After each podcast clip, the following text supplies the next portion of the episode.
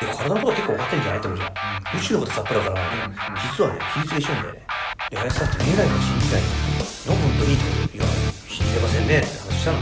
だから林正孝の熱血闘魂相談所。目の前の壁を壊すヒント。こんにちは。ナビゲーターの今野花子です。林正孝の熱血闘魂相談所目の前の壁を壊すヒント。この番組ではさまざまな年代の男女からの質問や相談に平成の侍林正孝がスコンと突き抜ける答えをお伝えしていきます。それでは林さんお月さんよろしくお願いします。はい、よろしくお願いします。お願いします、はい、では早速質問を読みたいと思います、えー林さんは非科学的なスピリチュアルな世界に関してどう捉えているのでしょうか、うん。潜在意識潜在意識というソフトな話から占い心霊宇宙などのディープな内容まで、林さんのそういった非科学的なものへの解釈を聞いてみたいです、なるほど。確かに林さんって詳しいですよね、うん。そういう。のに今のし花ちゃんから見ると詳しいですよねって印象かもしれない。僕はま全く逆で、うん一番遠いところにいたのが林さんだと思ったんですけあど、っ確かに。そうだ。て見てます、うん僕は僕実はね、もう7年前までは、一切信じてなかった。一切。うん。まあ、非科学的というよりは、うんうんあのね、スピリチュアルな話が嫌いだったんだよね、そもそもうんは。嫌いそうだうん、でも実は自分では知らないことがあることが嫌だからその前からあのオーラを見に行ってもらったりとかね、うんあと超能力者と言われる人であったりとかねあ興味があるのよもともとね興味がないわけじゃなくて、うん。言葉が嫌いだったっていうかね。あとはえここに同じように書いてあるあの言ったように占いとかう、んはい。ね、心霊とかそういうことがあんまり好きじゃなかったというかなんとなく乙女チックなイメージが強すぎちゃって、まあ、僕の生き様に合わなかった。うん。っていうのであまりこうタッチはしてない、うん。で実はね、うん。でも、まあ、ここに潜在意識とか現在意識とかあるけどこれはもともとが心理学用語なんでね、うん。逆にこっちの方は逆かなり勉強してる、へね、え実はね、うん、だけど、まあ、今日の質問で言うと、えっと、占いじゃないんだよこれ。本当は。占いっていうとねこういうのよくあるよくあるじゃん。今日の占いとかですね、うん。うん、あの今日はあの外に出るときは黄色いものを着ていきましょうとか、その誕生月によって同じものを着てどうすんだと。でみたいなこと嫌だったんだよね。だからなんか同じ月に生まれたから同じその日を送るみたいな,、うん。なんかそういうのが絶対ありえないと思ったしね、うん。あのうん。今でもあると思ってないんだけどここはね、うん。でも実際統計学っていうのはもう旧世紀学だだけでもねもう2500年以上も続いてるわけですよ。うん。でほ他のそれが統計学に至ってはもう、ね、5000年も続いてるやつもあるわけ、うん。でもなんで今まで残ってるのかっていうところがヒントなんだよね、ああ確かに、うん、これが一番ヒントなんだよ、だからまがいもんが何千年も残るわけがないでまあ旧世紀学で言うとね例えばその人の生まれた年月日がこうだからあなたの運命はこうですよなんて誰も言ってないんだよ。うんでもその生まれた日にはひあの意味がある。はい。意味があるからこそ、うん。えーっとそういったものをしっかり特性として生かしなさいとは言ってるうん。だから宿命というものはあると思う。せっかく生まれたんだからそこに、うん。いや自分に宿ってるものね、うん。だからよく双子なんていうのは最初のまあ小さい時には大体同じような感じじゃない？うん。そうですね。ね考え方もそうだし、うん。いや生まれた日が一緒だからなんだよ。でも、えー環境だとかうん。生き方によって、あるいはその自分の特性をうん。生かすことによって全く違う人生になってくるよね。うん。だから同じ人生じゃないじゃんみんな。運命は全然変わるってことうん。これを知った時にねあそうか全然占いじゃないじゃんって。うん。自分が持って生まれたものを生かして生きる人生か殺していく人生なのその違いだけだよだったら自分が持って生まれた特性ってのは知るべきだと。そっから結構ね真剣に学んでんだよね。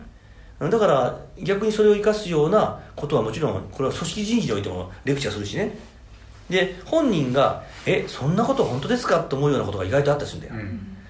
うん、表面的に出てくるものっていうのはもちろんみんなわかるんだけど実際に自分も知らない誰も知らないものって結構内在するものがあって、そういったことがこの統計学の中にはあるんだよね。そういったことを少し紐解いていくと、えー人生そのものも変わっていくのは確かだしまあ運命なんて自分で作るもんだからえあのそういうものを逆に一つの、まあ、参考材料というよりも僕はまあ一つの指針だと思ってるんだけどね。あの、まあ、道しるべ羅針盤があるあるがゆえにいろんなことが多分真剣できるんじゃないかなと安心してねでまあ僕の解釈はそうやって今なってるね。占いじゃなくて統計学という概念に変わってるんです。俊介はどう？そうですね。僕は林さんのこう近くにいて全く真逆なところから今のこう姿を見ているんですけど、まあ、話してる中でその統計学っていう視点から見るとあ確かに同じこう傾向があるとか、そういうものを持ってるって見方をするのかこの人はこうだからこうだっていう見方をするのかで捉え方が全く違うと思っていて組織人事でもあの見てみると旧世企業が見てみると確かに合うとか合わないとかっていうところにその裏にどういうことによって合うとか合わないっていうのは確かにこうヒントとして眠っているとすごく参考になるしそれこそこの統計学を学んだ先生が言ってたんですけど履歴書に生年月日があるのはやっぱり日本だけなんですって。外国はせあの履歴書に年齢は書いてある。年齢を書けと。だけど生年月日書いてあるのっていうのはそれは経営者がやっぱりこう面接来た時にやっぱその人の生年月日を見てやっぱりうちにはどういうところが足りない時にどういう特性を持った人が必要だとかそういうのも参考にしてたっていうことを聞いた時にいやこれは深いなというふうに捉えたのでだからそれだけやっぱそういうことまでも見て採用なりなんなりっていうのをしてたんだなっていうとなんか侮れないなっていうのででもすごく深いものだと思います僕から見ると。潜在意識と潜在意識ってこのワードがあったと思うんですけど心理学用語とさっきおっしゃっていた。